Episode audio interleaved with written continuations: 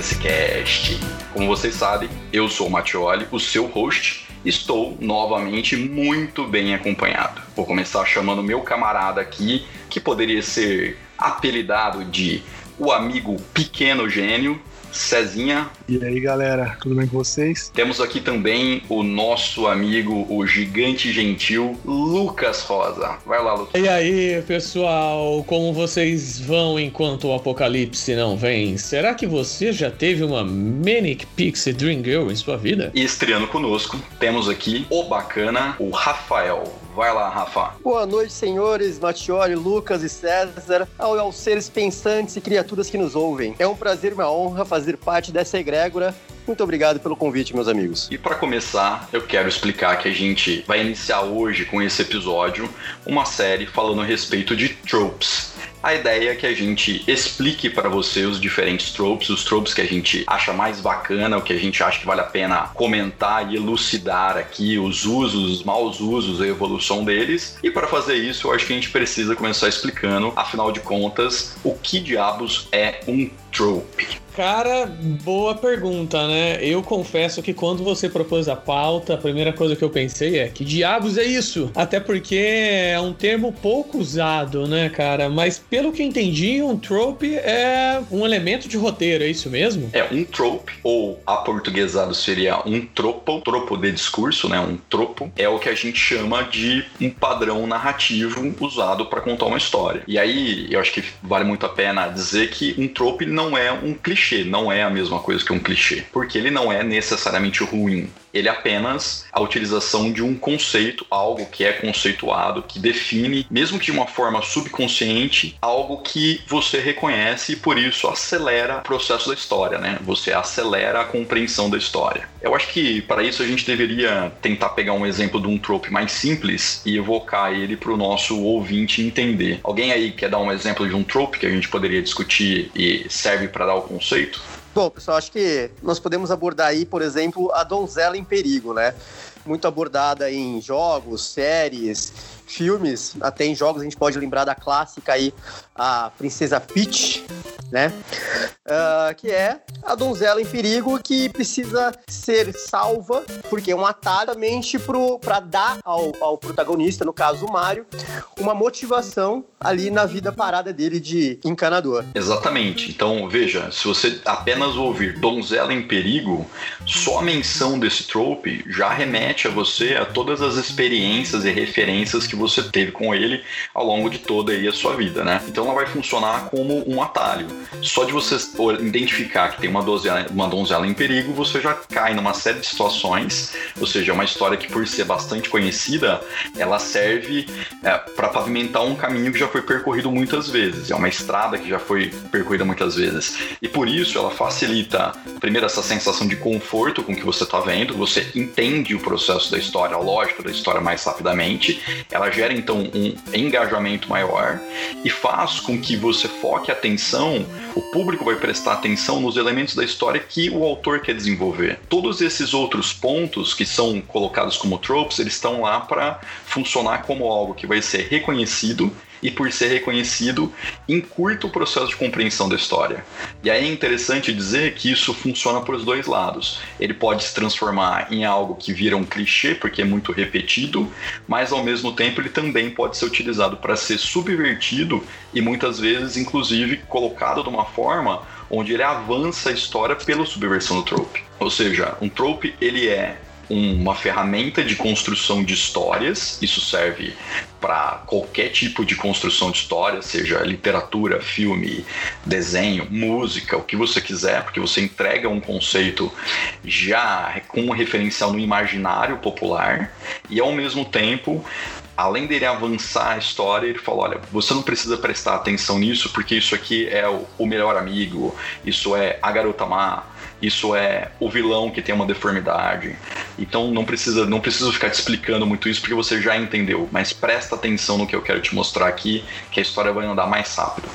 Resumidamente, isso é um trope. Eu queria citar um exemplo, eu não sei se vai ilustrar muito ou expandir, né?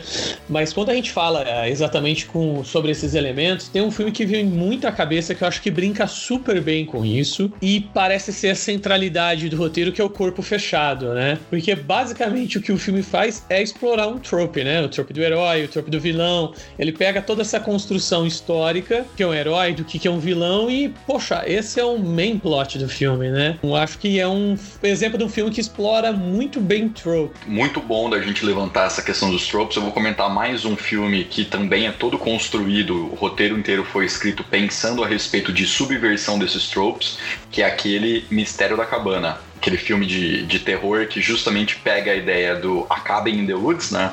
Ou, que é uma cabana na floresta, e constrói toda a história de terror em volta desse trope de uma cabana sombria, né, super assustadora no meio da floresta, e vai desconstruindo e brincando com todos os tropes de filmes de terror. Então, você vê que é, é, é um filme construído em cima dessa metalinguagem dos tropes. E aí é muito bacana da gente estar tá falando a respeito disso, mas vamos puxar aqui o que exatamente é, né? Vamos, vamos dar as características características aqui da Manic Pixie Dream Girl. Aí a gente fez uma tradução. Sim, a gente traduziu como fada maníaca garota sonhadora. Essa personagem, ela tem essas características de ser um pouco fora da realidade, essa característica de ser sonhadora, e ela também acaba sendo, de certa maneira, obcecada, né, em alguns pontos como por exemplo pelo próprio protagonista. Ela pode ter um amor sem sentido ou irrefreável pelo protagonista, isso não precisa ser explicado. E como meus amigos explicaram, como você já viu isso outras vezes, você pode entender que as coisas são dessa maneira por motivos que não precisam ser mostrados para você nesse momento ou porque não é importante. Então esse trope ele aparece exatamente assim. Você tem um protagonista masculino, esse cara ele tá vivendo uma vida parada, sem muitas emoções, com a carreira emperrada, não tá perseguindo os seus sonhos. Ele pode ser um pouco cínico, ele pode ser um pouco deprimido. E aí ele tem um encontro mágico em uma noite, onde ele encontra essa mulher que chama a atenção dele. Geralmente ela vem procurar por ele, e ela é diferente do normal, ela é uma pessoa que vive pelas próprias regras.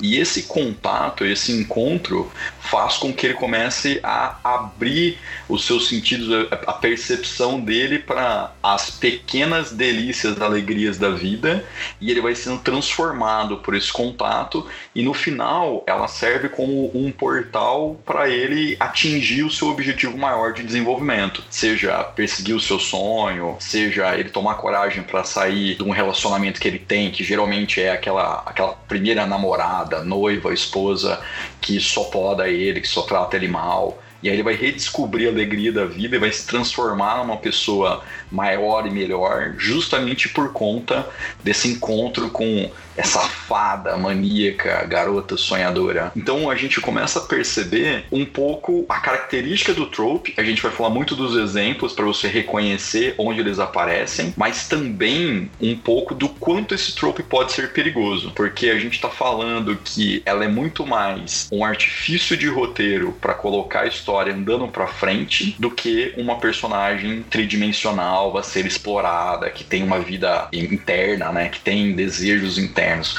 Ela tá ali muito mais para mudar o protagonista, para tocar ele, fazer com que ele entenda que ele tem muito mais a desenvolver. É como se ela chegasse para esse protagonista e dissesse assim: "Seu coelho bobinho, o cinismo é para perdedores". Essa, essa garota fada, ela precisa ter uma relação de amor com o protagonista? Ou essa relação pode ser de amizade, por exemplo? Bom ponto. Aí, assim, o uso mais comum e frequente é que ela seja, sim, um interesse amoroso dele, que, ela, que ele seja apaixonado por ela em algum momento. Isso não é obrigatório. Inclusive, debate-se algumas vezes onde ela seria é, uma coisa muito mais uma amiga do que um interesse. A questão é que se ela não é um interesse amoroso, ela não segue esse trope, ela segue outros tropes. Então, algumas coisas que a gente poderia dizer de cara que se você está pensando, por exemplo, na série do Splash, uma série Minha Vida, Tá lá o Tom Hanks deprimido, naquela vida ruimzona dele, ele encontra essa sereia e ela acaba colocando ele em várias confusões e muda a vida dele. Se você tá pensando na A Mulher Nota Mil, já também toca a vida dos dois protagonistas nerds e muda a vida deles. Se você tá pensando naquele filme maravilhoso dos anos 80 que é o Manequim, que o cara descobre o manequim mágico que lá numa situação que ela ganha a vida. Não é o mesmo trope. Por quê? Porque a Manic Pix Dream Girl, apesar dela ter o Pix, dela ser uma fada, ela não tem poderes mágicos. Se ela tivesse poderes mágicos, se ela for uma criatura mágica ou tiver poderes mágicos, ela entra em outro trope, que é o namorada mágica. Então, certo? mas eu acho que esse fada, eu acho que vai no sentido de ela ser uma espécie de musa, uma entidade que vem para elevar um outro personagem. Talvez seja nesse sentido, certo? Legal, cara, bom ponto. Quando a gente fala de fada assim, cara, a primeira coisa que me lembra é de um elemento fantástico. Ela é a, a Manic Pixie aí, né? Essa fada maníaca mágica, um elemento que tira o personagem principal, o protagonista, daquela normalidade que ele tá vivendo, né, cara? Aquela, aquela quebra de realidade, da mesmice, do marasmo, daquela a vida medíocre que o protagonista tá. Eu entendo dessa forma, Cezinha. Eu acho que é bem por aí, É. cara. É, pensa na fada madrinha, por exemplo. A fada madrinha, ela veio para transformar a vida da, de uma personagem, né? E aí, os casos mais comuns que, que nos vem à mente é com poderes mágicos, mas acho que aqui nesse caso, não, não tem poderes mágicos, mas continua coisa de você transformar a vida da pessoa, mostrar para ela uma outra realidade e elevar ela de um ponto A para um ponto B, onde ela evolui, né? Ela Sim, sim, acho eu, que é eu aí. encaro, eu encaro essa questão da fada, do Pixie, de uma outra maneira. É como na imortal letra de Rick Renner, onde ela é muito mais uma fada, uma deusa, uma feiticeira. Ela é demais. Meu Deus, cara. Esse é o anarquista que eu conheci na faculdade. Em dois momentos, eu com ele bobinho e agora cantando Rick Renner. Brasil, registre isso. Então, cara, eu vejo. ah, a minha forma de ver é a seguinte: o, o Mani- a Manic Pixie é justamente essa fada maluca, porque ela é, tem esse ímpeto, de, ímpeto né, de querer mudar, de querer alterar as coisas. E ela é sempre meio impulsiva, ela que busca o protagonista, né? E Dream Girl justamente por ela ser, em geral, diferente, ter cabelos ah, coloridos, usar roupas diferentes, a forma de se vestir diferente, geralmente ter uma aparência que chame a atenção. Né? Então eu vejo esse Manic Pixie justamente como a, sabe a nave, a fadinha do Zelda, do Zelda? Isso, a fadinha do Zelda, que vai toda hora lá, ei Link, ei Link, toda hora a nave tá vindo buscar ali o Link, chamar ele. Então eu acho que tem muito disso, é- é- eu acho que tem esse viés. Porque é sempre a Manic Pixie que ela vai buscar o protagonista que tá ali quieto na dele, naquele marasmo, ah, naquele cinismo da vida dele. Eu vejo muito mais com esse viés também. Legal, acho que a gente tá chegando aí em algumas convergências e eu quero adicionar alguns temperos aí, talvez até meio ardidos nessa nossa discussão. Então vamos lá com analogias gastronômicas. Cara, a primeira é o seguinte, né? Se a gente for parar pra pensar, já que aí dizíamos inclusive isso fora do ar enquanto aquecíamos ideias aqui, o cinema é um produto cultural, correto? É, a gente representa muita coisa no cinema, a gente é, representa a forma que a gente entende o mundo, as nossas visões, valores e afins. Cara, de certa forma eu tenho a impressão assim que esse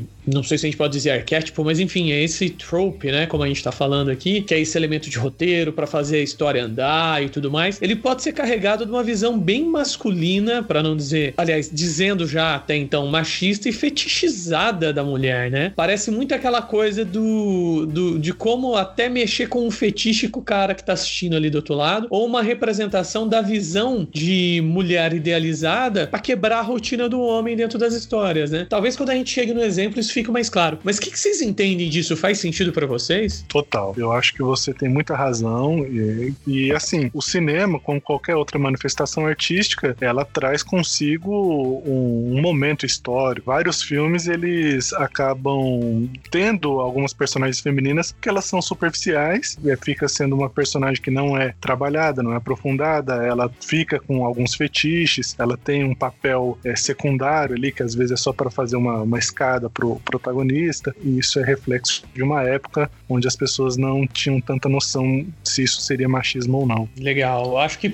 a gente não tem como falar disso sem falar de representatividade, eu sei que não é o foco aqui, mas é um momento propício da gente entender que existem algumas lutas aí na arte, né? Por exemplo, você vai ver um filme feito por mulher com um determinado tema e um filme feito por homem, as visões são diferentes, né? E por isso que é legal a gente ter representatividade aí, é, ter mais roteiristas mulheres, mais diretoras mulheres e por aí vai. Mas vocês concordam também ou vocês querem adicionar outros temperos ardidos aí nessa discussão? Vocês acham que tem um quê de uma reminiscência cultural machista nesse, nesse trope aí? Só um complemento bem rapidinho. É, eu acho que o trope ele ainda pode ser usado é, nos dias de hoje e sem que ele seja machista, que é o trope subvertido que a gente vai falar um pouquinho mais pra frente. Eu, eu, queria, eu concordo, eu só queria levantar um ponto aqui. Eu concordo que existe esse machismo, mas eu queria dar um exemplo também de trope do Manic Pixie Dream Girl, que é o do filme Her, onde o protagonista ele desenvolve uma assistente pessoal, né? E ele tem todo o. Ele se apaixona por ela e ela não tem uma personificação, né? Ela só existe ali no meio virtual e a, não queria dar um spoiler, mas no fim ela acaba por querer se desligar dele. Então isso é também uma característica da, da Manic, Pix, Manic Pixie em muitos filmes de ela se desligar do protagonista. É porque aí é o trope subvertido, né? Você, o, o, Matioli, você acha que o Her é uma subversão da Dream Pixie? Por o seguinte, cara, ela é uma Dream Pixie, no meu ponto de vista, ela só não é uma pessoa real. Mas ela, inclusive, a voz dela é pra uma total Dream Pixie, que é Scarlett Johansson, né? Sim, mas no final ela se desinteressa do, do protagonista, né? Ela ultrapassa ah, ele okay. e vai embora. Então, okay. ela, ela meio que cumpre o papel dela e depois vai embora. Mas tá certo, a gente poderia dizer que ela é sim, faz todo sentido dizer que ela é, mas ela no final fica maior do que isso, né? Ela deixa de Entendi, ser... entendi, entendi. Saquei.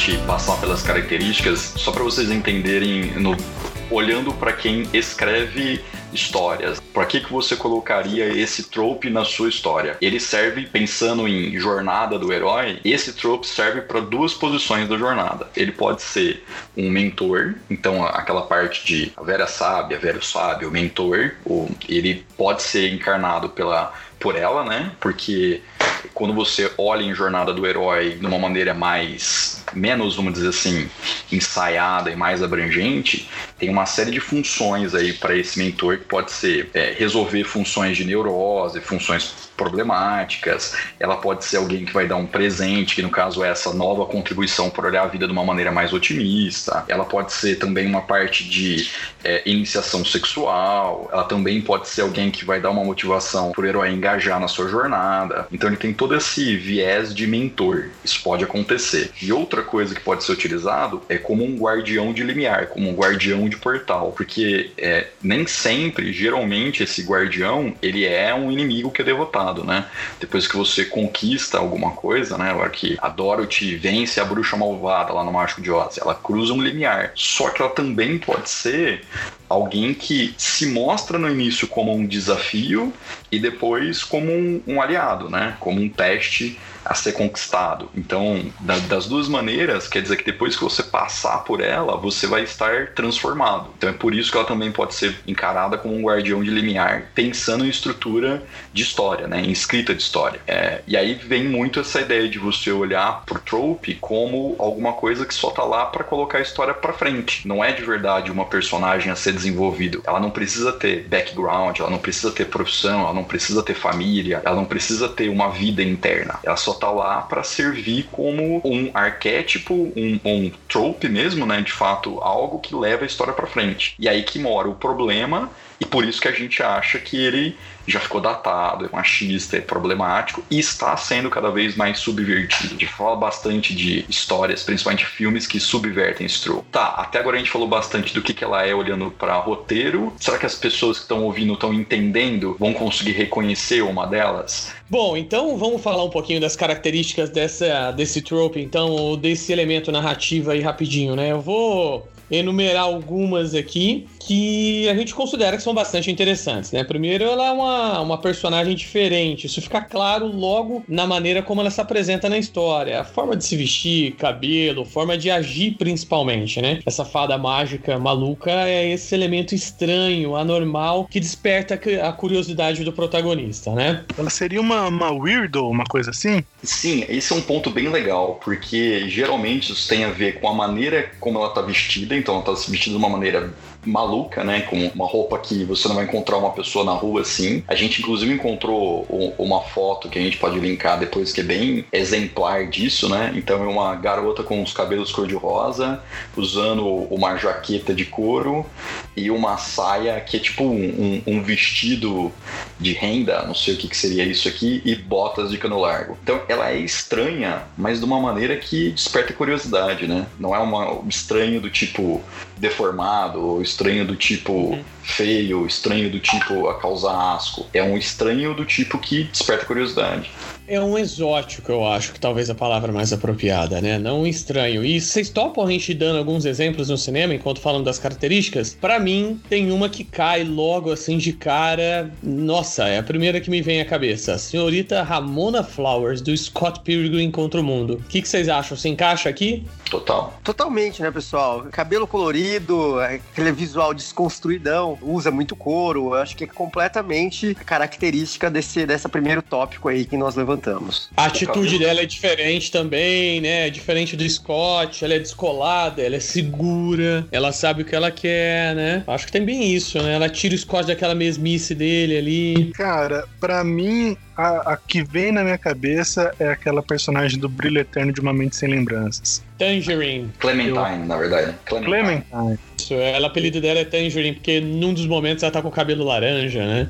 E porque Clementine é um, é um tipo de tangerina. É, um, é uma qualidade de tangerina. Caramba, os caras estão muito à frente, né, mano? Cara, mas eu, eu acho que ela é, é muito marcante, assim, para mim, nesse trope.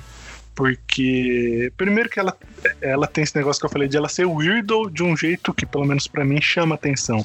É uma pessoa que eu gostaria de me aproximar dela. E ela tem esse cabelo que tem tá sempre mudando. E ela tem essa coisa de ser sonhadora. Ela meio não tem o um pé no chão, meio maluca. Ela te coloca para pensar.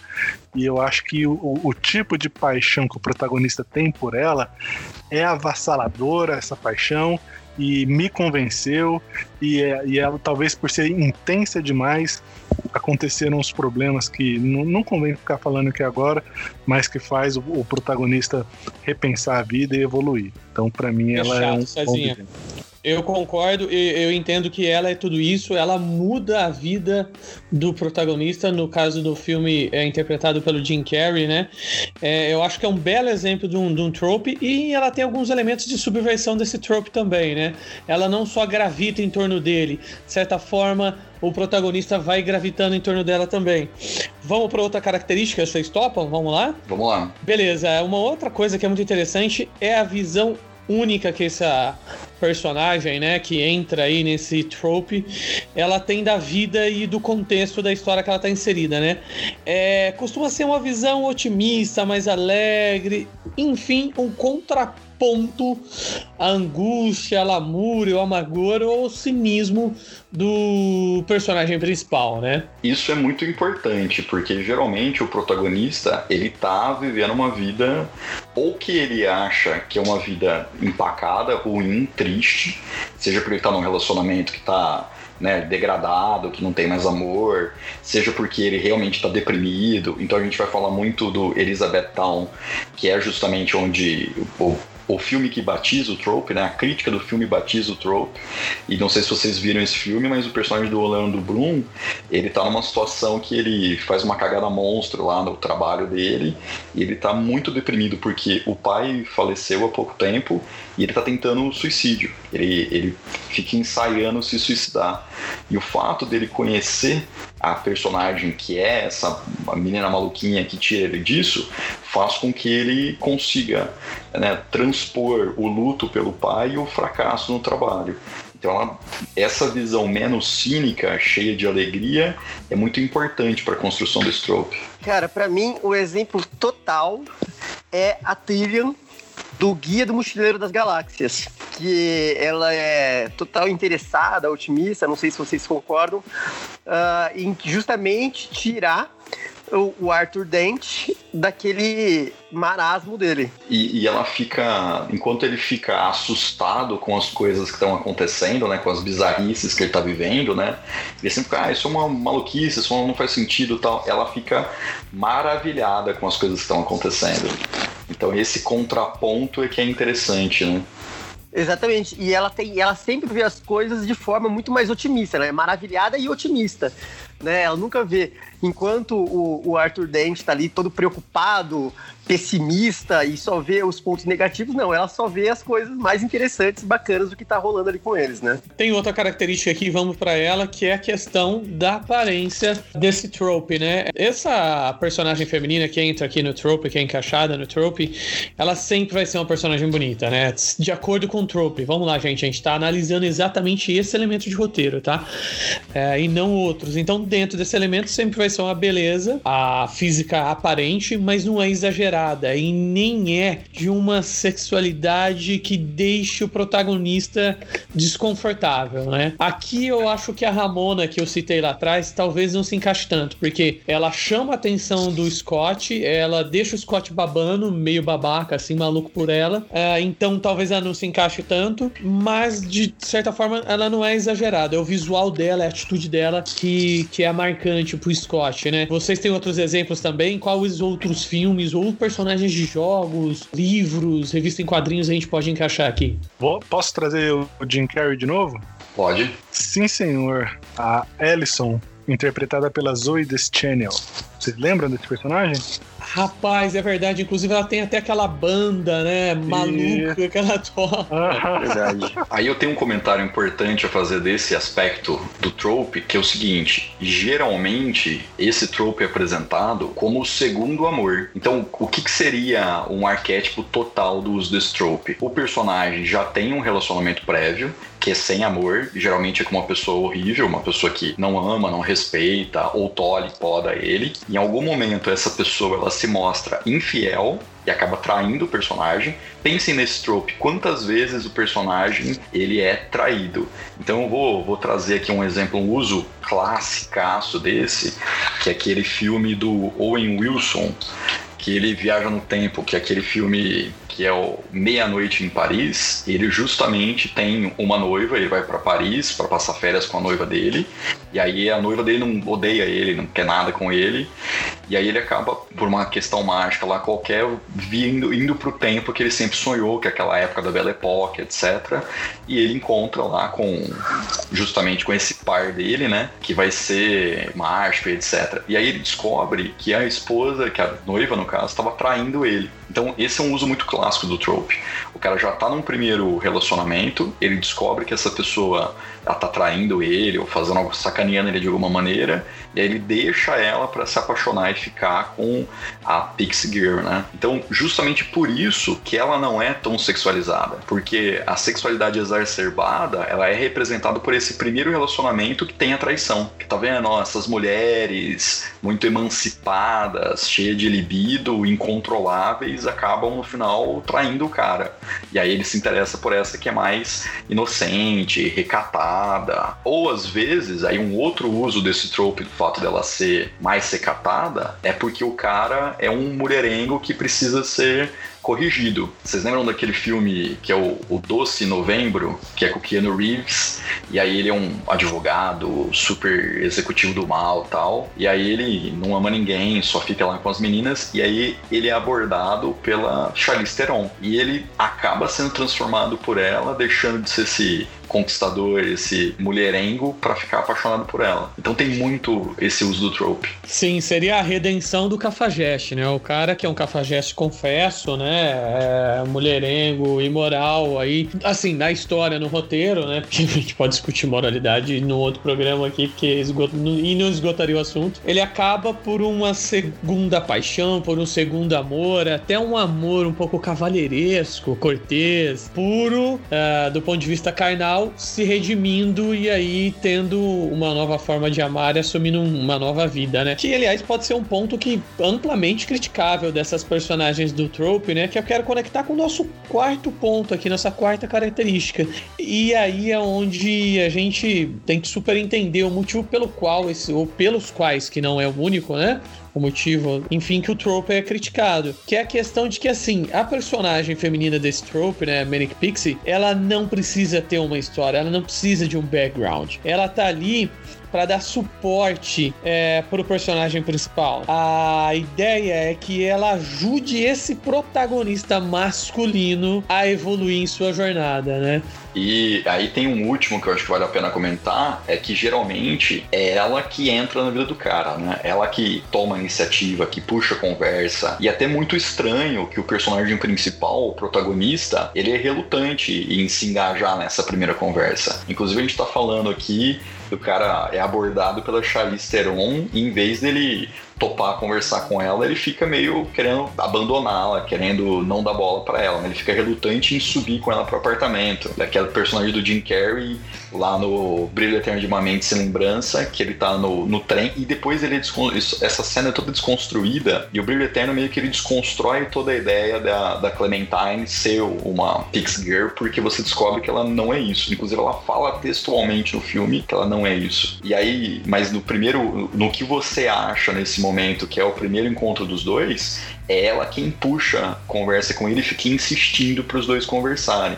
Depois de ser relevado, não é isso, né? Isso fica claro que, na verdade, ela tá se lembrando dele porque eles já tiveram a memória apagada. E ela tá, tipo, reconhecendo essa pessoa como uma pessoa importante na vida dela, mas que ela não sabe quem é. É, esse é um ponto muito legal, cara, porque tem uma coisa que é o seguinte: a gente pode até evoluir para algumas interpretações. Uma das primeiras que me vem à cabeça é, de novo, a questão cultural de quem produz a arte e aí, ou entretenimento, se a gente for entrar nessa discussão que arte que é entretenimento, mas enfim, que é esse produto cultural chamado cinema, né? Que se utiliza muito desse trope.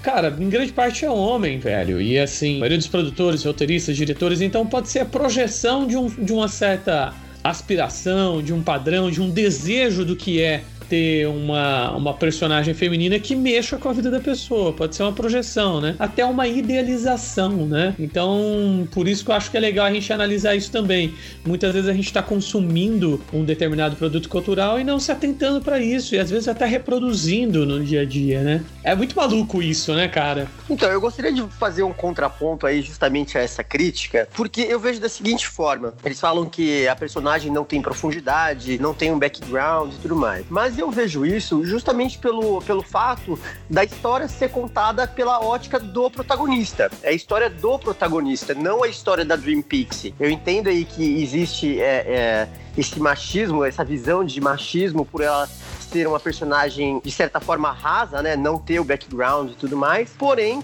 também vejo que é justamente pelo ponto, por esse ponto de vista, né? Por estar sendo abordado pelo ponto de vista do protagonista. O protagonista, as coisas a, a, estão orbitando ao redor dele. A história do protagonista é amargurado, cínico ou um marasmo, e ela vem como ponto de referência e ponto de mudança. Eu vejo um pouco dessa forma também. Rafa, eu acho super válido, eu acho super válido, mas em alguns filmes, cara, é, é, se a gente for dar uma analisada, o que, que acontece? Você tem um outro personagem ou uma outra personagem, seja masculino, feminino, enfim, qual for é, que às vezes tem profundidade e a Trope não tem, né, cara? A Manic Pixie não tem. Ela simplesmente surge para ser um elemento de transformação do protagonista. A gente pode pegar N casos assim, né, cara? É, se a gente for pegar o Scott Pilgrim mesmo, que eu tô repetindo aqui porque para mim é um caso clássico desse Trope, você tem, por exemplo, uma menina que não é o Trope, que é a baterista da banda, né? Ela tem profundidade, né? Os caras da banda têm profundidade. Agora a Ramona não. Ela simplesmente vai ganhando profundidade de uma forma muito mágica mais pra frente, conforme aparecem os ex-namorados dela, conforme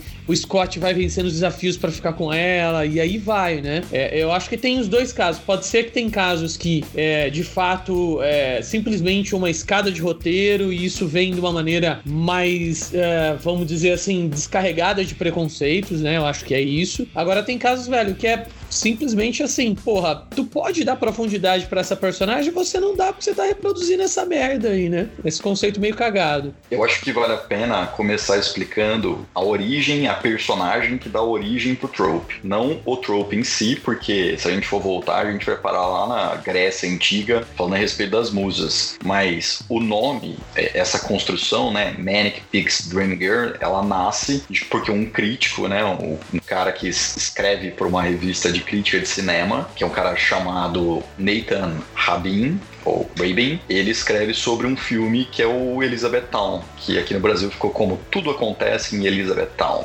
Mó Sessão da Tarde, né? Que é um filme de 2007. E ele foi um fracasso retumbante, foi um puta fracasso, filme de crítica, de público, e um filme que ele é estrelado pelo Orlando Bloom e pela Kristen Dunst.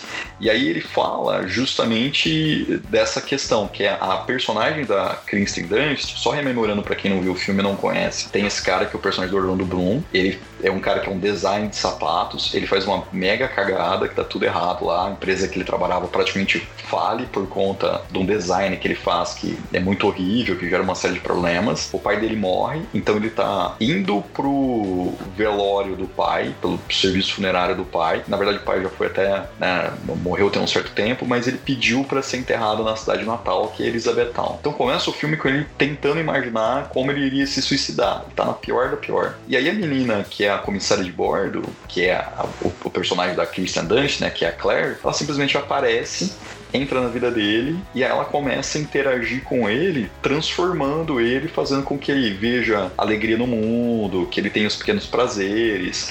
E ela é uma personagem que ela é totalmente desse jeito, né? Ela se veste diferente, ela age diferente, ela tem uma série de idiosincrasias, melhor colocado. Ela aparece meia dúzia de vezes no filme. Ela, tipo, ninguém sabe de onde ela vai, para onde ela veio, quem que é a família dela, se ela tem amigos. Ela não interage com ninguém, ela só interage com ele meia dúzia de vezes e ela serve simplesmente para abrir os olhos dele pro mundo e fazer com que ele deixe de ser deprimido e no final seja o interesse romântico dele. Ela, eles se apaixonam. Por que que eles se apaixonam? Cara, não tem razão. Então, é meio isso que leva a criação do nome, a criação do, desse, dessa encarnação do Trope. Esse personagem extremamente mal construído. Mas concordam também que aí é uma é justamente um mau exemplo do uso do trope? Aí é que tá, velho. Eu acho que o trope, de modo geral, é isso que a gente tá falando. E que o que ocorre é que a gente tem algumas subversões do trope, né? Que aí vão por um outro rumo. Inclusive, você tem alguns exemplos aí na manga que você já me contou, cara. Eu vi sim esse filme, só que eu vou te falar uma coisa, meu velho. Eu vi esse filme a primeira vez, eu era bem moleque, assim, porque o filme não é lá muito novo, né? Ele aqui é de 2000 e pouquinho, não é? Mais ou menos isso? 2007. E 2007, 2005. é, então. Na verdade, 2005 é o, lançamento do filme, a crítica é de 2007. Cara, 2005 não era tão moleque assim, não. Eu tava lá no meu terceiro ano de graduação. Eu só era um moleque, mas não tinha idade de moleque. Enfim, e depois eu fui assistir esse filme aí, cara, porque não é um gênero que eu gosto, forçosamente, numa noite de insônia. E eu vou te falar que eu fiquei incomodado mesmo com, com, com isso, cara. Parecia que é, é, o filme é uma questão puramente egóica, assim. O personagem principal é, é meio que um Luiz XV, assim e tudo que tá em torno dele é só pra deixá-lo melhor, assim. Mas eu não tinha parado para prestar atenção na questão do trope mesmo, não. Então, é um exemplo justamente tão ruim o uso que ele gera esse, esse controverso argumento do, do crítico dizendo assim, que é um que o personagem da Claire só existe na imaginação febril de diretores roteiristas, né, que são jovens sensíveis que estão lá para alguém lá ensinar essa alma abraçar a vida, seus infinitos mistérios, essas novas aventuras. Então é um personagem que assim, ela tá lá para transformar o personagem principal, ela não tá lá para fazer, ela não tem vida interna, ela não tem vida própria. Tá lá para tocar a vida dos outros. E aí a gente tem outros exemplos aqui, né, que podem ser discutidos, debatidos. Eu até coloquei alguns que a gente vai citar como os mais clássicos, e depois desses mais clássicos a gente entra no gênero que está evoluindo e sendo subvertido. Quais outros aí que vocês lembram? Bom, nós podemos dar como exemplo também a Marla uh, do Clube da Luta, né? Que é um personagem que, na minha opinião, ela é um exemplo completamente descritivo, com todas as características do, do Troll. E para quem leu o livro, é um livro excelente aí do Chuck Palahniuk, excelente escritor, ela também é um personagem que existe, pode ser, né? Dá a entender que é um personagem que existe apenas na mente do protagonista, né? Que inclusive meus amigos acabaram de, de me lembrar, recordar aqui que não citam o nome dele. Né? Ele tem o Tyler do filme, tem o Tyler Durden, que é um personagem fictício que o protagonista desenvolve para conseguir colocar para fora a angústia dele, e tem a Marla, que é justamente o trope personificado aí do uh, Manic Pixie Dream Girl dentro do filme. Só que aí é um exemplo do trope sendo subvertido. Por quê? Tem algumas coisas, né? Primeiro, a Marla, ela ainda é muito mais cínica e muito mais desesperada do que o protagonista, do que o narrador. Então é como se você pegasse essa garota maníaca Pixie e ela cresceu e ficou na pobreza, na sujeira e sofrendo de algum tipo de doença mental. Porque ela tá lá, na verdade, ela não melhora a vida do narrador, ela piora a vida do narrador. Ela é o um, um start que faz a vida dele mudar, porque ele acaba não conseguindo mais, né, colocar para fora a sua angústia quando ele vai nos grupos, porque ela tá lá e ela também é uma, uma fingidora, como ele fala, né, uma mentirosa, como ele coloca, só que ela tá lá para piorar a vida dele, não tá lá para melhorar a vida dele. Então, é, no final tem o mesmo efeito, né? Ela não, ela é rasa, ela não tem background, ela não tem outros interesses, ela não conversa com nenhuma outra personagem que não seja o protagonista, só que ela tá lá para piorar a vida dele. Então é, um, é o trope, mas usado de uma outra maneira. Inclusive, é, é que tem um trope específico para isso, que é o Amigo Imaginário.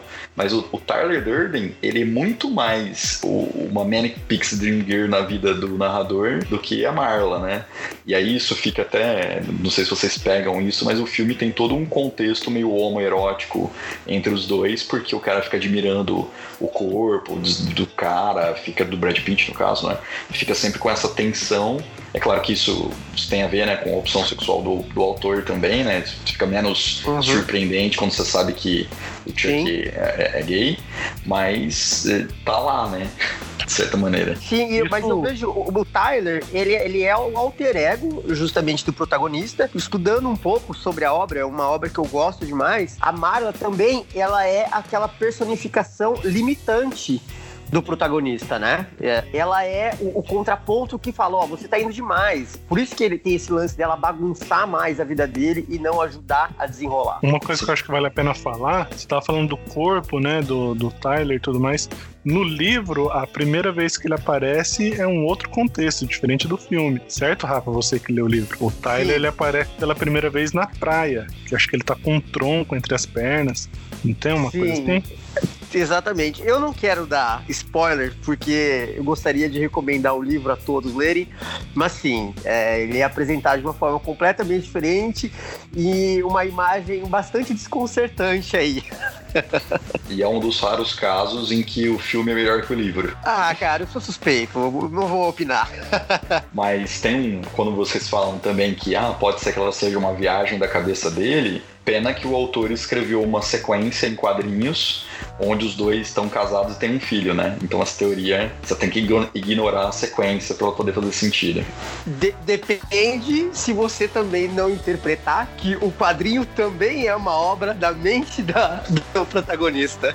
Mas aí vamos, vamos puxar um aspecto desse trope que ele é interessante. Ó, a gente vai falar aqui de alguns filmes, um que vai aparecer agora, mas outros que a gente já falou.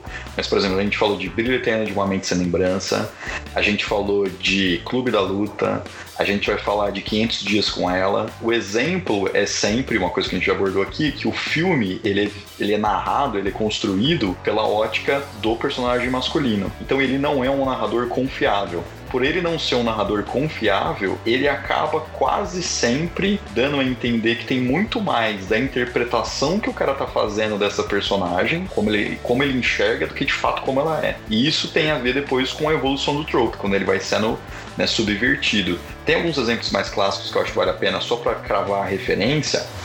Vocês viram, por exemplo, Quase Famosos? Aham, uhum. opa! Aí a gente tem Comecei, mas não terminei.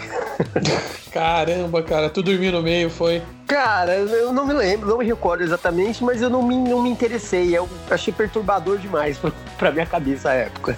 Então, nesse filme do Quase Famosos, uma das meninas que estão lá, né, que são as Tietes, a líder delas lá, a Uber Tiet, é a Penny Lane, né, que ela inclusive usa esse nome e tal ela não tem nem nome. Você não sabe nem nunca qual é o nome de verdade dela. E ela tá lá só pra participar da vida dos, dos caras das bandas e ela faz esse papel não no personagem principal, mas com o cara que é o Russell, que é o cara que é o guitarrista da banda, que é o, né, o grande cara da banda e tudo mais. Ela faz esse papel na vida dele. Ela tem um, uma paradinha interessante que no final, que ela não acaba ela com o cara, né? Ela acaba indo viver a vida própria dela no Marrocos e tal, etc. Mas todo o trajeto que ela tem ali, o envolvimento dela é para isso. E ela diversas vezes fala: não, a gente tá aqui para fazer com que esses caras aguentem ficar na turnê, para que eles componham novas músicas, para que eles tenham, né? É, você tá lá para suportar o cara, para ele poder brilhar e fazer coisas incríveis.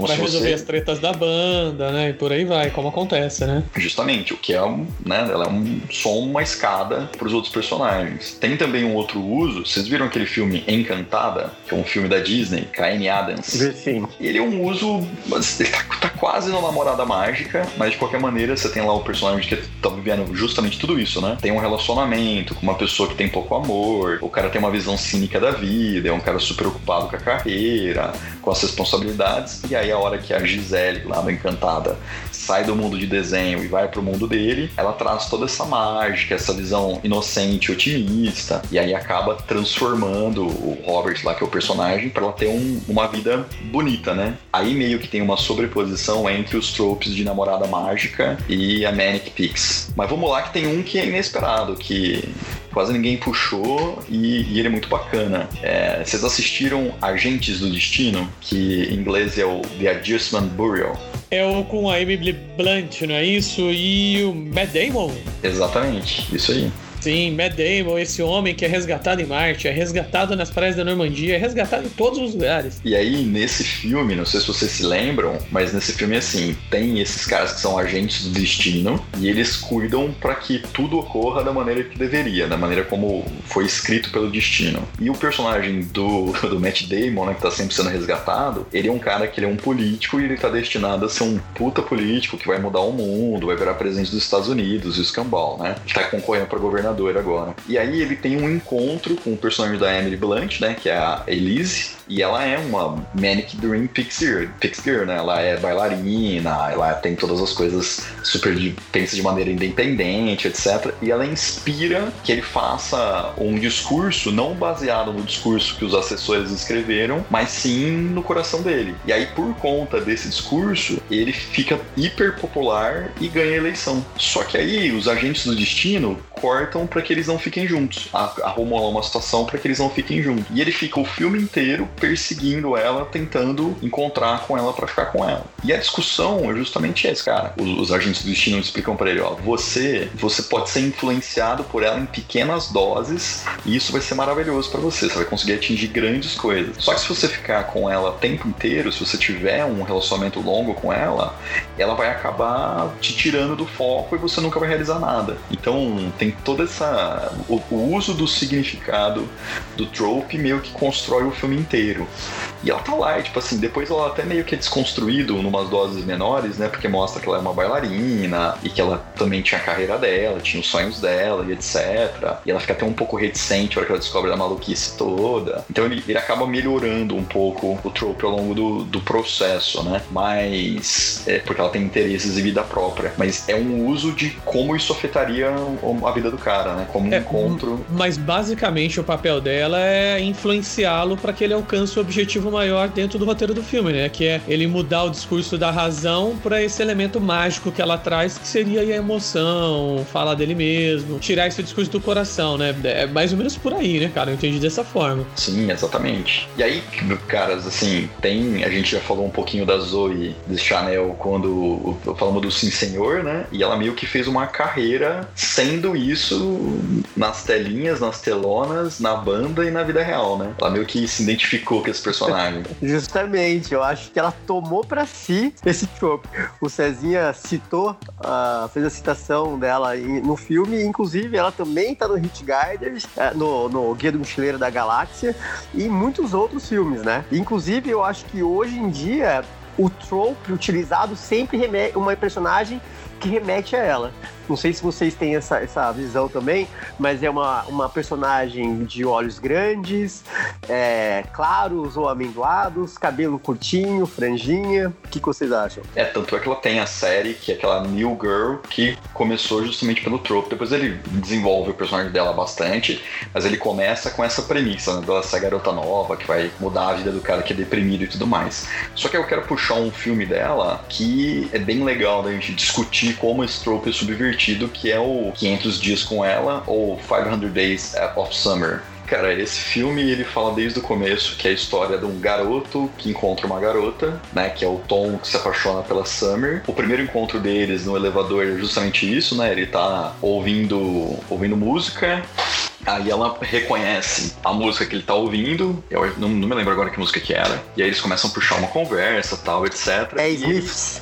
Ah, The Smiths, é verdade. É isso. E aí ele, tá lá ouvindo Morrison cantar e tudo mais. E ela transforma totalmente a vida dele, porque ela é essa menina super legal, que gosta das mesmas coisas que ele gosta, e ele tá super apaixonado por ela. Só que o, que- o que acontece, que é a subversão, é que ela não quer namorar com ele, ela não- no final ela não quer ficar com ele. E aí ele toma um pé na bunda, e por conta do pé, da- pé na bunda que ele toma, ele vai atrás dos sonhos e vai querer ser arquiteto. Parece que muitos roteiristas querem ser arquitetos, né? É uma coisa comum, né? O cara querer ser arquiteto. Acho que os caras acham que é uma profissão bacana, né? E justamente ela deixa de ficar com ele pra se casar com outro cara. Então tem um pouco disso, né? Que assim, ela não inter... ela, ela foi colocada nessa caixinha pelo Tom, é a versão do Tom da história, é a versão de como ele enxerga a Summer, e depois ela mostra que ela não é nada disso, né? Porque ela chuta ele, ela casa contra o cara, ela não tá lá pra cuidar da vida dele, então assim, ela, ela- no, no final é uma história assim, o Tom nunca entendeu a Summer, então ele via ela como uma Pix Girl, mas ela era ela. Isso é bem doido, né? Posso dar uma perspectiva um pouco diferente? Fique à vontade. Eu acho que esse filme, ele é um pouco sobre ciclos. E eu acho, e tanto é que o, o summer, né, verão, é só uma etapa do ciclo, né, da- das quatro estações. Tanto é que no final do filme ele encontra com uma garota que eu acho que chama Autumn, né, que é outono, alguma coisa assim. O que eu acho que o filme ele quer apontar pro, pro espectador é que esse casal, ele teve começo, meio e fim. Forçar a continuar a- essa relação não era natural. E ele tinha que aceitar que o verão tinha chegado ao fim, porque era o- é isso que acontece com os verões. E aí depois ele vai para a próxima estação e o filme termina, mostrando que fechando o ciclo, né, da estação, né, aí na, na analogia. O que, que vocês pensam disso? É meio que o problema é que mostra que ele não aprendeu nada, né? Que ele tava projetando todos os sonhos na garota que seria a The One, que seria a escolhida, queria mudar a vida dele, e aí logo depois que ele se recupera da Summer, ele se apaixona pela outra menina. Então, na verdade, no meu entendimento, o Tom, ele é o vilão da história, né? Ele é um, tá um passo de virar um serial killer e começar a matar essas meninas com o nome de estações de Nossa. Vocês Meu concordam Deus, com cara. Meu Deus. o Matioli tá on fire, meu irmão. Fala- só falta ele falar que vai estar na caminhonete escutando o Rick Renner e na plantação de tangerina. O cara, eu- não me surpreenderia, viu, Lucas? Não, pera aí, Matiane. Você acha que ele não aprendeu nada? Eu acho que quando ele se apaixona pela, pela outra garota, eu entendi que ele entendeu que é isso, que as coisas elas têm um término e talvez ele tenha crescido porque ele já não vai ver essa próxima garota como a The One. Você não acha que não? Que ele vê ela como The One também, vai na loucura e não, não aprendeu nada? Eu acho. Inclusive, sou obrigado aqui a dar uma carteirada que não só eu acho, mas como o Joseph Gordon-Levitt, que é o cara que interpreta o Tom, também acha. Então ele, ele tweetou, o filme fez 10 anos agora, né? Faz pouco tempo. E aí ele pegou um tweet que foi aqueles assim: Ah, quem, quem você pensa que é o vilão do filme? Aí tem uma foto da Summer. Quem é o vilão verdadeiro? Aí tem uma foto do Tom. E ele escreveu no tweet dele assim: Eu concordo com essa afirmação. Esse é um filme que ele tem até um- uma coisa engraçada, porque quando ele saiu, ele era adorado. Ele foi adorado por todo mundo. Ele foi, né? Trilha sonora foda, e de fato a trilha sonora é maravilhosa. Procura a, a listinha, a playlist no Spotify, maravilhosa, dá pra ouvir pra caramba. O filme é muito bom, muito legal. pode assistir que ele é muito legal. Só que 10 anos depois, ele pegou esse ranço, né? Tom ser um cara abusivo, na verdade, né? Que ele tava tentando forçar a Summer por uma situação que ela não queria, né? Ela não, não queria ser namorada dele. Ela queria ter um relacionamento. E aí, inclusive, ela fala: Poxa, mas você brincou com os meus sentimentos, né? Você sabia que eu era apaixonado por você, mesmo assim você brincou com meus sentimentos. Cara, ela fala, por que você fez isso? Ah, porque eu queria. Ela, inclusive, ela fala justamente isso, só porque eu queria. Então, então, mas, então, mas calma, ó. A, a, eles têm um acordo de ficarem 500 dias juntos? É isso ou tô hum. lembrando errado? Tá lembrando errado. E os 500 dias é o tempo é o tempo que ele demora para ser recuperado da Summer. Então ele passa 500 dias nesse relacionamento, mesmo depois que ele toma toma o pé na bunda, começa a contar os dias. E aí a brincadeira dos dias é geralmente porque, como não é cronológico, o filme ele vai mostrando o começo do relacionamento e depois que eles terminaram. Ele tentando reatar com ela e etc. E aí o, o lance é assim, quando eles se conhecem, ela fala: Olha, eu não tô procurando um relacionamento sério. E ele fala: beleza, tudo bem, vamos ficar junto. Conforme vai evoluindo as coisas, ele fica o tempo inteiro jogando pra ela assim: Ah, mas o que, que nós somos? Você é minha namorada ou não é minha namorada? Você quer realmente ficar comigo ou não quer ficar comigo? Porque o sonho dele dele é casar com a Summer. E ela no final larga dele, porque eles têm interesses, né? Não são convergentes, ela tá numa fase da vida só e ele tá em outra. Até porque ela, ele vê o, ela vê ele como um cara que tá meio parado, né? O cara trampa num, num subemprego, o cara não, não persegue os próprios sonhos, o cara fica jogando toda a responsabilidade do relacionamento para ela, né? Deles serem felizes por conta da perfeição dela e etc. E aí, ela, depois que eles largam, ela acaba arrumando uma pessoa que ela é apaixonada de verdade e se casa. E ele fica putinho com isso, fica digerindo isso até conseguir, né? Evoluir para frente, né? Passar adiante disso. E o filme mostra meio que ele é o cara que ele não entendeu nada, né? Porque no final das contas, depois ele se apaixona de novo e o contador dos dias zera. Então o dia 500 é o último dia, né? O último dia de verão. No primeiro dia, quando ele conhece a Alton, zera o contador e vai pro, pro dia 1. Então é meio como se ele fosse repetir tudo aquilo de novo. Até não, mas, agora, mas assim, o verão não tem 500 dias, né? Eu, eu sei que eu, eu tô parecendo falar, falando uma obviedade aqui, mas eu acho que isso é um signo para que ele extrapolou a relação. Eles deveriam ter terminado antes, que aquilo já tava demais. E para ele, possa ter parecido que o namoro terminou repentinamente, na realidade não. Ela talvez já tivesse de saco cheio faz tempo e tudo mais. E talvez nesse novo relacionamento, que agora começou a contar de novo, talvez ele fique no tempo certo, não sei. Não sei, é que você me colocou agora, eu preciso assistir o filme de novo que você me. Cara, é, é vocês estão me convencendo a ver esse filme, porque assim, eu então, confesso uma... que eu tenho uma ojerizinha é, é, esse gênero de filme, mas eu tô vendo que é, talvez até seja um preconceito e assumo aqui, vou ver para não fazer, nesse caso especial desse filme, filme como aquela famosa atriz daquela famosa emissora no Oscar, né? Não sabia opinar.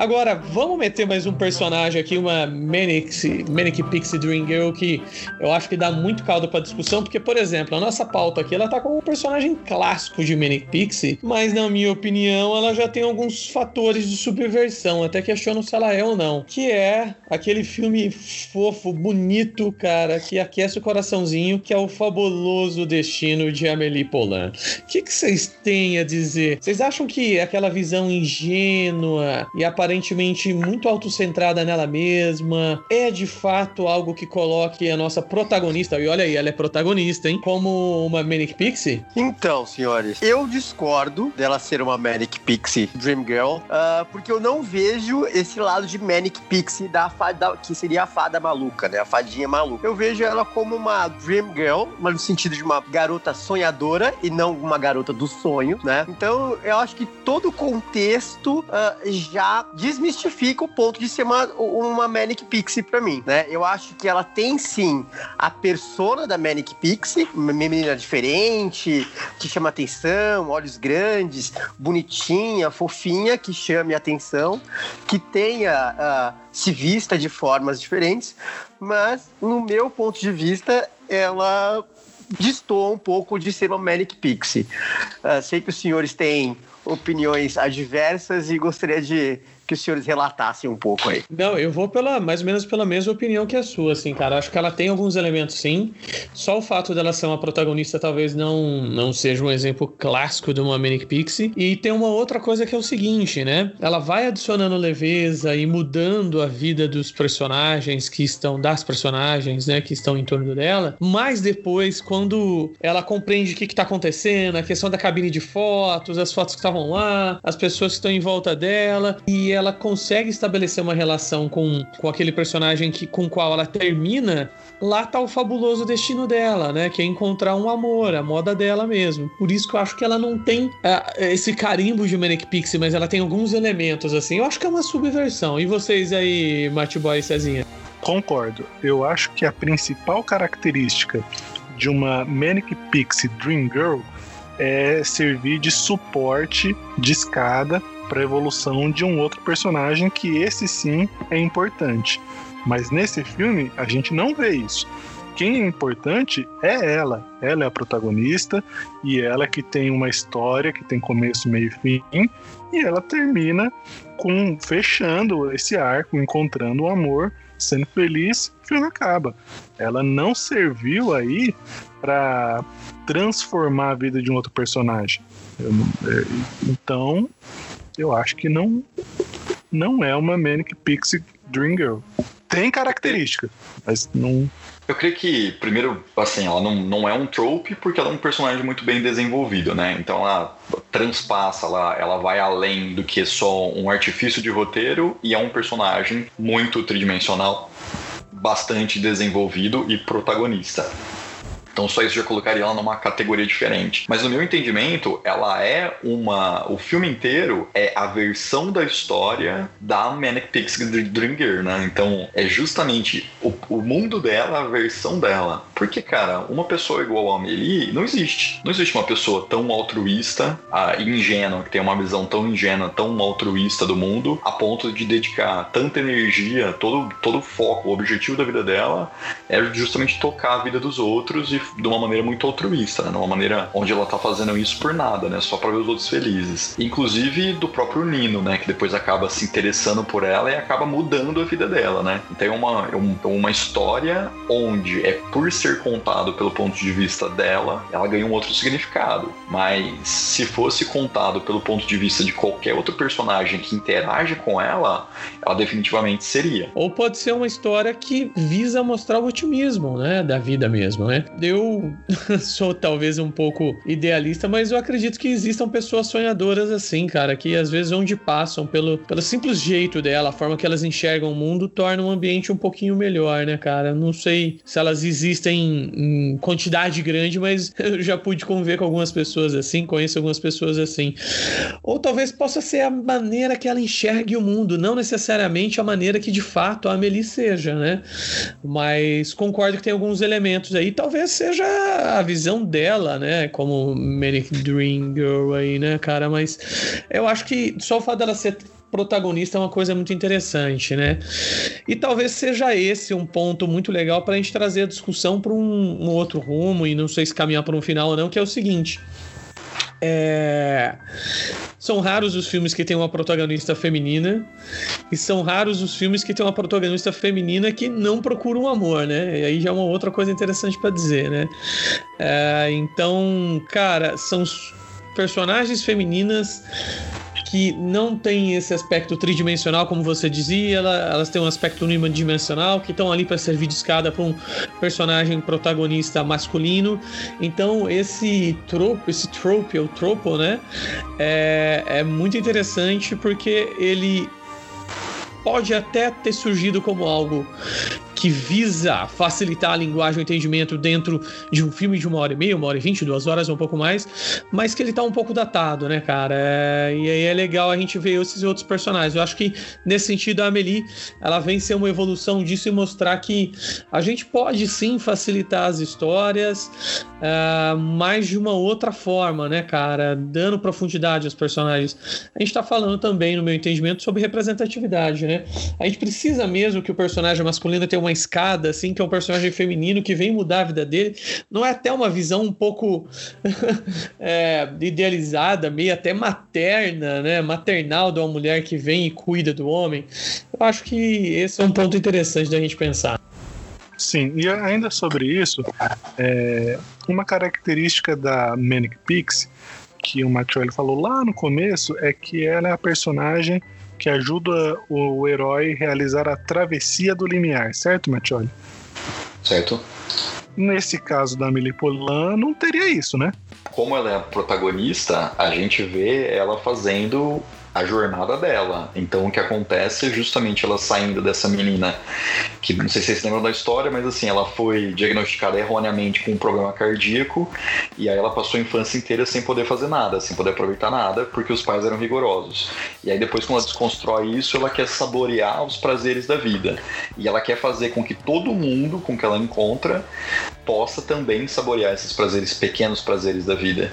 E é justamente ela a versão do filme é ela descobrindo o amor e dando um novo significado para a vida, né? Que não são só os pequenos prazeres, mas também existe essa conexão afetiva, essa conexão de amor acontecendo com ela e o personagem do Nino. Mas então não tem um Sim. limiar aí, não tem um herói, não tem esse. Ela é a heroína do filme dela, né? Ela é essa heroína, é a jornada dela. Mas você acha que ela segue a jornada do herói? Sim, né? Sim, sim, concordo. É. A, a, o próprio filme, o roteiro, ele é uma jornada do herói que tem todos os, uh, todas as pontuações muito nítidas, no meu ponto de vista. Caramba, velho, eu, eu, eu não sei se eu, eu, preciso pensar sobre isso. A princípio, não concordo. Manifesto aqui minha discordância.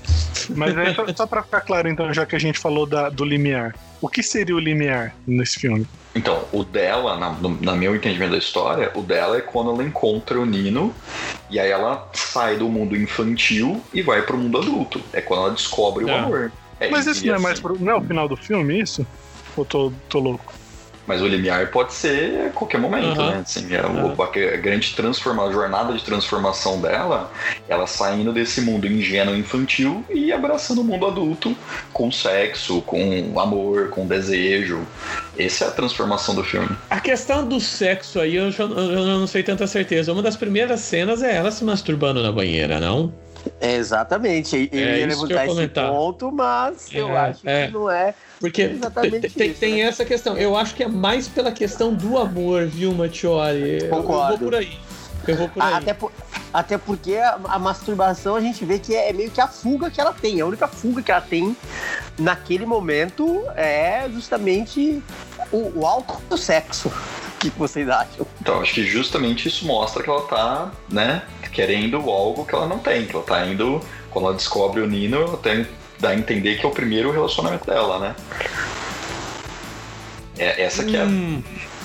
É, é, é, a dúvida, é um não bom ponto. Sei. É, é, é uma um dúvida. É um, bom ponto. Não sei tá se anotado concordo, aqui. mas é. E, e só queria fazer um... de novo, cara. Porra, muito bom isso.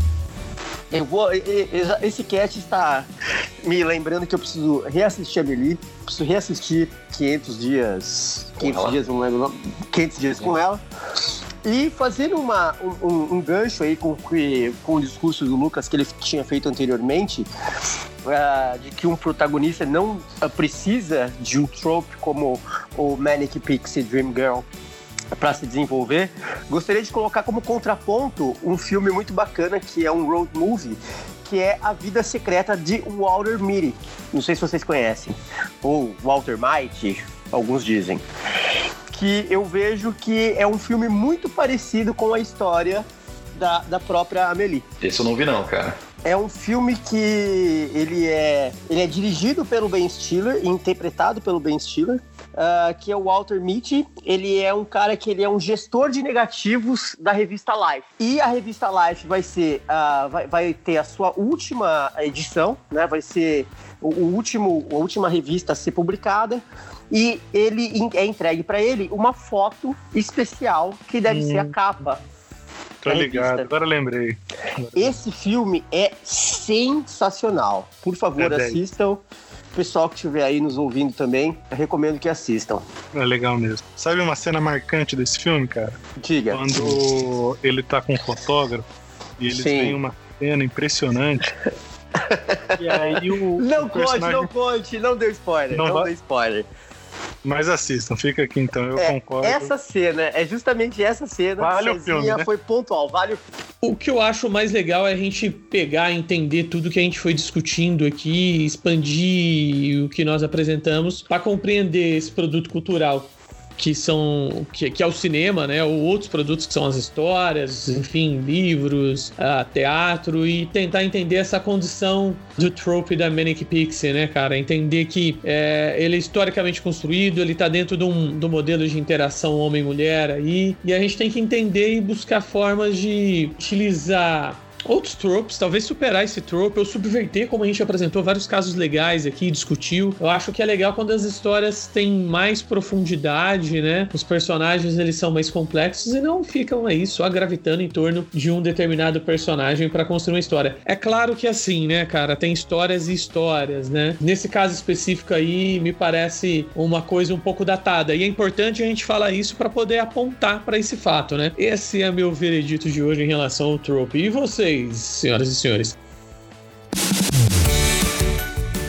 Então a ideia aqui é fazer uma série, né? A gente, se tiver um bom feedback de vocês, gostaria de falar mais de outros tantos tropes, inclusive dizer um pouco o porquê que eles são necessários, quando eles são bem aplicados, quando eles são mal aplicados, porque alguns precisam ser né, repensados e subvertidos, mas com certeza uma coisa eu posso dizer, é muito divertido ficar analisando os filmes, os livros, qualquer coisa que a gente vê com essa obra e tentando espiar um pouquinho os bastidores atrás da cortina com o que estava na cabeça do cara que estava escrevendo aquilo lá, estava produzindo aquilo. Então é, é por isso que a gente aqui gosta tanto de falar a respeito dos tropes. Fazendo uma vírgula aqui, uma das questões acho que a gente poderia ter, por exemplo, a mulher discutindo com a gente. E aí, Mina, como é que é? Você ter assistido tantos filmes, você concorda com a gente que esse é um trope a ser superado? Não? Você se incomoda com isso? Qual é a tua posição? É falta de representatividade no cinema de décadas passadas? Acho que só fazendo esse adendo aí.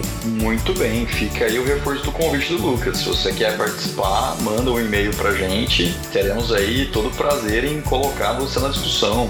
E qual é o e-mail, Matias? Mande o seu e-mail para podcastapocalipse.gmail.com. Você pode participar aqui conosco dessa mesa de debate. Você também, se você está aqui até agora nessa gravação, você escutou até agora e gostou, apresente esse podcast para dois amiguinhos e fortaleça a gente aqui para a gente crescer e dominar o mundo enquanto o apocalipse não vem.